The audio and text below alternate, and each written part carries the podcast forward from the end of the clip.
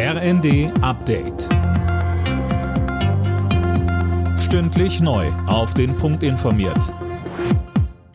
Ich bin Gisa Weber. Guten Morgen.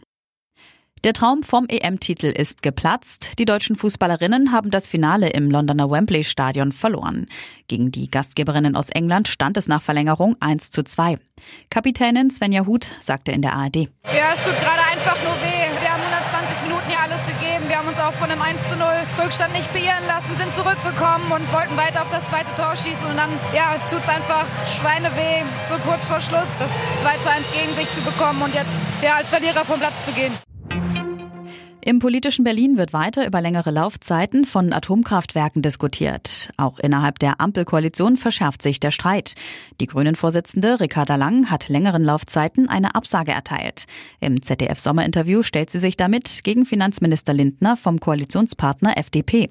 Lang sagt, das, was Christian Lindner da will, ist nichts anderes als der Wiedereinstieg in die Atomkraft. Und das wird es mit uns auf jeden Fall nicht geben. Viele Menschen machen sich Sorgen mit Blick auf Winter und mit Blick auf den Herbst, was die Energieversorgung angeht. Und gerade weil diese Sorgen da sind, sind wir es, glaube ich, verpflichtet, das zu tun, was wirklich hilft, aber das zu lassen, was eigentlich nicht wirklich hilft.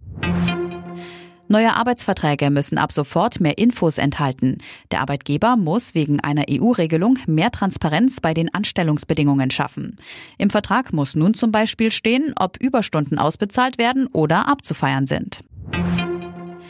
Die als Lieutenant Uhura in der Serie Raumschiff Enterprise weltberühmt gewordene Schauspielerin Nichelle Nichols ist im Alter von 89 Jahren verstorben.